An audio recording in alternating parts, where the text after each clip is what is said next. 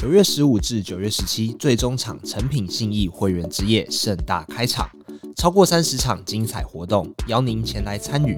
除了睽违十一年举办屋顶音乐节，也将首次在一楼户外广场携手 Skyline Film 打造露天电影院，还有话题餐车市集、爵士二重奏等惊喜，更献上超乎想象的礼遇。九月十六推出单日史上最高消费回馈，累计达三十八趴。完整活动详情请至迷称品网站查阅。太刀穿衣服就是认为设计从一开始就要放到好大的生态脉络、复杂的关系里面才会成功，才会有创意。他在做盆栽的时候，他就想好，他要放到大自然里面。大自然里面，没错，他不是在盖动物园里面养好一只 panda，他是要了解他最终。要让这 panda 回到它的栖息地，这个才是改变社会吧。欢迎收听《迷成品 Podcast》，今天读什么？在这个单元，我们精选一本书，邀请来宾深度分享，聊聊这本书带给我们的阅读趣味、启发与思索。大家好，我是承轩。在迷诚品 Podcast 里面，我们经常和大家分享不同的学习方法，从阅读中学习，从历史中反省，向不同的专家请教。我发现啊，其实真正的智慧都蕴藏在大自然之中。对你而言，创造的定义是什么？那一些看似很有创造力的人，他们都是天生的天才吗？如果说告诉你生物演化的历程，就能够让你学会创造的方法，你相信吗？今天我们要和大家介绍的书叫做《进化思考》，它是日本设计师太刀川英辅的最新作品。要和我们聊这本书的是实践大学工业产品设计学系的副教授郑露林老师。老师你好，你好。Jerry 老师呢是设计学院的教授。如果说一开始这样跟大家介绍的话，听众朋友不认识你，一定想说哦，他应该是一个设计师吧？但其实呢，陆林老师他是社会学的专业背景。一直以来呢，他都是在提倡所谓的社会设计。先跟听众朋友介绍一下你自己好了。念社会学的你，怎么会踏入设计学院？那你一直倡导的社会设计是什么？我在社会学四十几年嘛，在中央研究院社会学所十八年，然后我离开了，就进入设计。其实我是到了一个阶段的时候，我就发现到，应该那就是九年前，就下了一个决心。我想想，我的初衷就是想要成为一个社会学者。那成为一个更好的社会学学者，我发觉到我可能不能一直待在中研院，所以我就必须要离开。离开以后，我那时候的判断，我就觉得我如果进设计学院，好的设计会帮助我。然后我也觉得好的社会学可以在帮助设计变更好，所以就做了一个很大胆的生涯的突变吧。进入这个领域以后呢，八年后。现在来看，我觉得我这个想法只有更加坚定。嗯，哎，但是这当中会有挫折，因为设计跟社会这两个世界真的是也差很远。那社会学者喜欢讲见树又见林，所以我们总是叫我们大家看周边更大的关系，四周围的东西在那里。那我这八年发现到，设计就算以人为本，那个人就是看那个人的需求。你会怕冷，我给你暖气，大概就在这个地方。如果说社会学者比较像森林学者，我们想要保育这个，那你就觉得你需要好好的回到现实当中，那你要好好的去理解一棵一棵的树，那你就碰到进入认识了很多盆栽的专家。但是这盆栽专家他们很仔细看一棵一棵的盆栽，跟他很难想象这个树在大自然当中活在一个最 nature 的环境当中，这两个就是 gap 非常远。然后这个世界多么希望有社会设计？你看这年头前面加社会的东西有多少？Social enterprise 社会企业、社会住宅，你看到所有东西加上社会，好像就是一个创新的方向吧？我上一本书叫做《寻常的社会设计》，因为我不希望社会设计变成体验设计啊、互动设计之外的一间小房间，所有的东西都放在一个更大更大的生态脉络里面去，没有一个设计。不是社会设计，大概就是这个观点进来。这八年有这个主要的挑战，但是出发点的信念没有改变。那会不会孤单？会孤单。那有没有朋友？有。所以我八年前就碰到太刀川英辅，那他是一个非常优秀的设计师。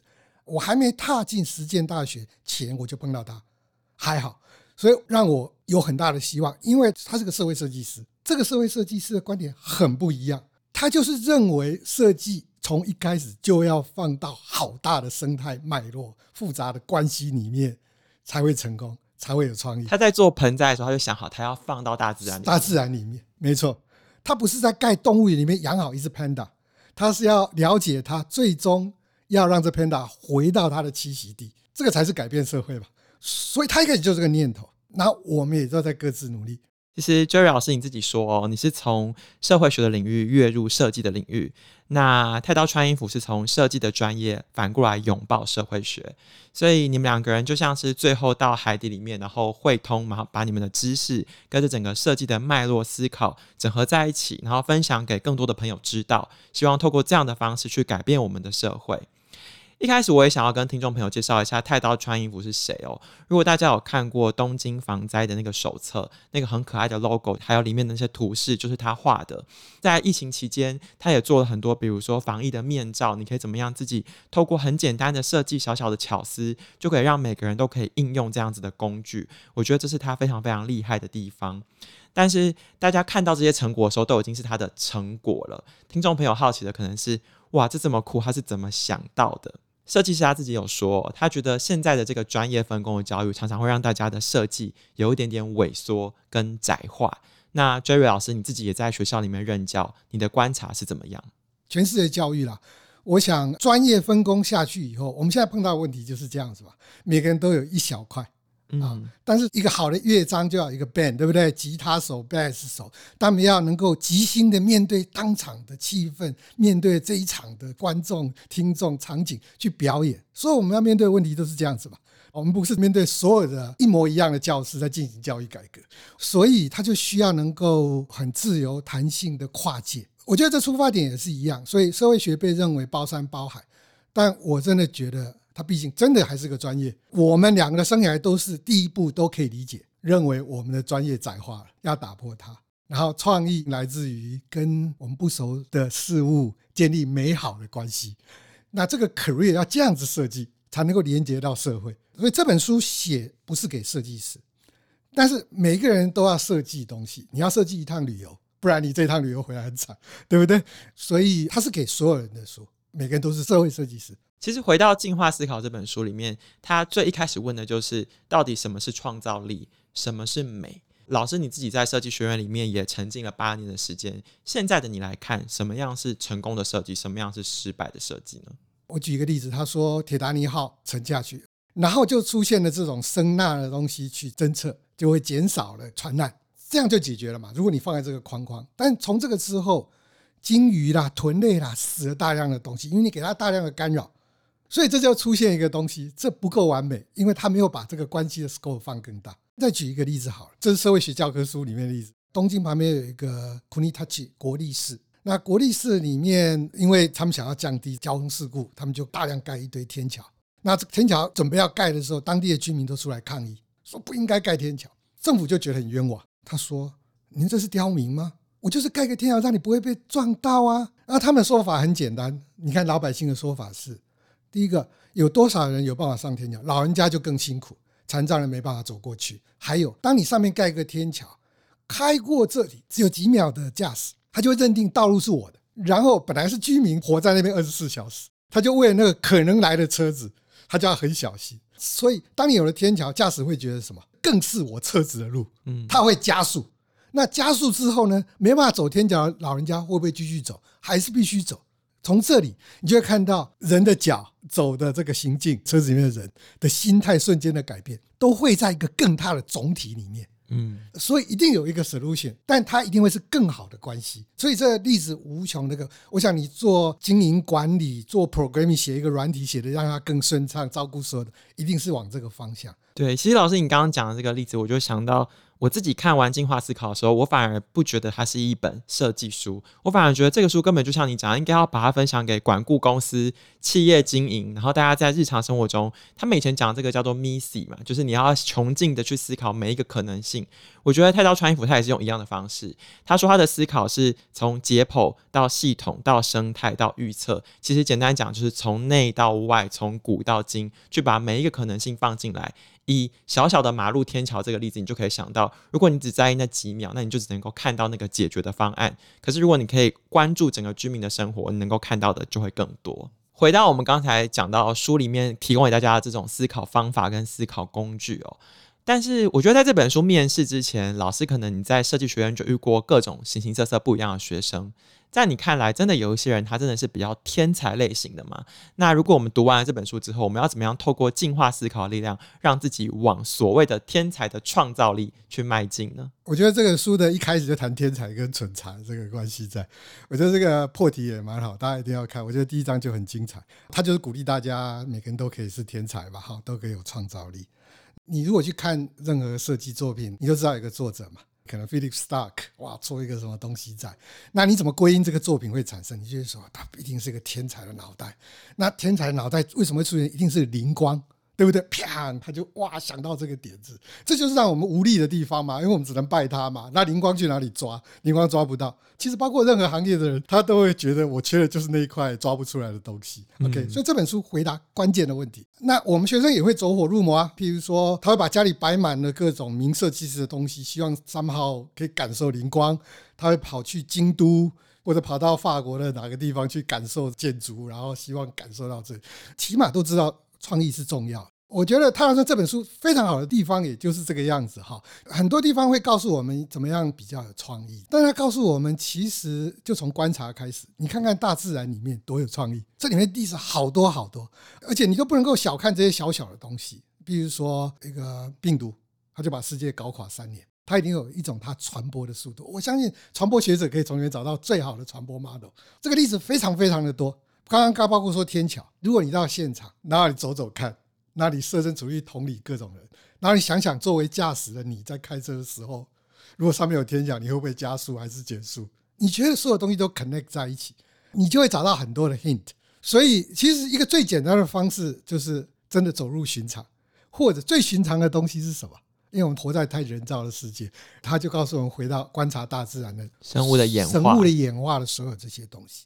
所以，那天才的头在哪个地方？我们都说天才很 crazy，对不对？但是用常态分配来讲的话，哈，最聪明的人跟那些被我们认为愚蠢的人，但他们往往天才之前经常会认为是笨蛋。他们提出 crazy idea，就是 Steve Jobs 说吧，只有那些疯狂到觉得他可以改变世界的人，才能改变世界。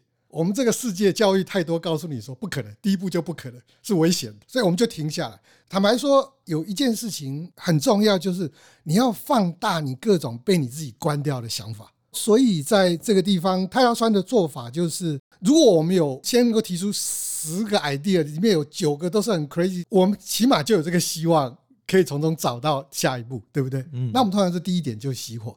那你只要想想一件事情就好，我们怎么学走路的？摔。因为每一次摔都很珍贵，你从那个摔里面都会学到东西。嗯，如果你学吉他，你坚持自己不能弹错一个音，你别学了。那如果你有大量的错误，不止你会学会，你的弹出来的吉他会很有个性。对，因为所有的错误的总和就是你。其实太刀川有特别讲，演化并不等于进步，就是它并不是一个单向线性的关系。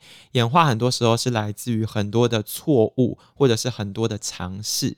我就想到，我们名成品 Podcast 其实有跟大家分享过一本书，叫做《除了自己成为不了别人》。那本书它就是从生态的角度去看，你怎么跟边缘的。角落的看似大自然中失败的生物，去学到它演化的力量。我就看完以后，然后再回来看这个进化思考，觉得好像有很多可以反复验证，然后相通的一些知识。那刚才老师讲到天才哦，他其实在书里面讲，他说创造性是一种在变异和选择之间反复来回的演化现象。听众朋友听到这里一定想说一头雾水，刚刚是讲人话吗？就是中文每个字我好像听得懂，连起来我听不懂。讲一个比较具体的一些案例，他书里面有提供九种不同的变异路径嘛。老师，如果你用他的这种变异路径的方法去观察我们的生活周遭，你自己有没有一些比较印象深刻、比较有趣的案例？啊，我曾经带学生去大稻城去提社会设计案，那当然就是要让他去泡在那个太多东西杂在一起的生态。大稻城是一个生态嘛，有各种的大生物，比如说霞海城隍庙。周边就有相关卖香卖什么的，然后有剧场，有剧场就有做剧场衣服的，所以就有布，所以所有东西都连接在大概三四个生态又汇在，就是一个庞大的生态。那恰海城隍庙非常成功，它是一个小小的庙，真的非常小。它这个庙祝是一个女生，这个变异就让她有不同的 idea 看这个世界。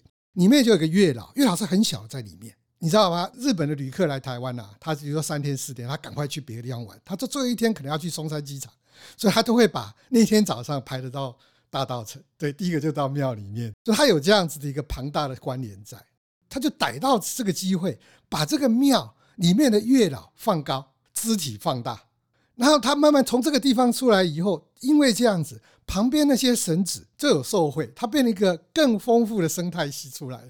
大家去那边顺便也拜这个拜那个。那我们去那边就去检查，把它看清楚以后，发觉到一件事。譬如说哈，我们学生想一想，稻埕很多，譬如说有人在做毛笔的小朋友生出来不是有胎毛什么可以做，里面会有没有个神跟小孩子出生有关系？所以你从这个地方去，你只有看到助产、生育什么都会进来的。所以看起来不相干的东西，如果你从生态来看。我们事实上后来好像星探一样，我们找到八个神、八个产业，全部扣在一起，而且变成一个重新循环。想想看，把月老放大十倍，所以建立美好的关系，然后透过局部的放大，或者把看起来不相关的融合。所以太阳川这个九个需要你转译，你看了这一个，你想想你手头最让你困扰的 project，你把它打开，看它周围所有的生态。你去想想看，这当中有没有什么东西我们最弱了？如果我们有三个提案，我们这公司有三，说不定砍掉以后留下一个，然后怎么把它放大？放大以后要接到什么样的客户？公司的 logo 是不是要改一下？对不对？OK，所以我只举一个我简单从我自己碰到的例子，你一定有你自己的例子。然后这本书就是一本参考书一样，你随时翻开来。我真的，他在笑说这本书像圣经一样，真的是。如果你拿到这本书，看到侧面，你发现到它都有 index 一折了哈，A、B、C 可以找。所以你随时床头书。从我自己社会学的角度，我觉得这个九的真的是 cover 大概百分之九十。你只需要把那个语言转到你的那个场域里面进去就够了。真的，老师，你讲这个转到自己的场域跟实际的应用，我觉得很有趣。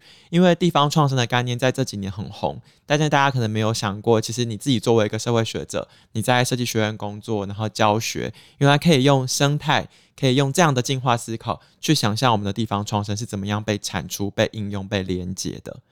其实，在这本书的尾声哦，他要穿衣服他自己有一个愿望啊，就是他觉得所有的设计还是离不开爱和正义。那你投入了教育工作这么久，然后接触了这么多不同的人事物，老师你自己现在对于社会设计未来的期许是什么呢？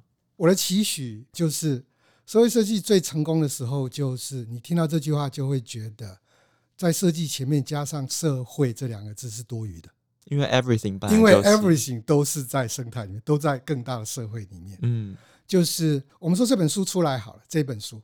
你会说把太刀川的思想传递给我们的人可以理解，思想对思想，但事实上需要翻译。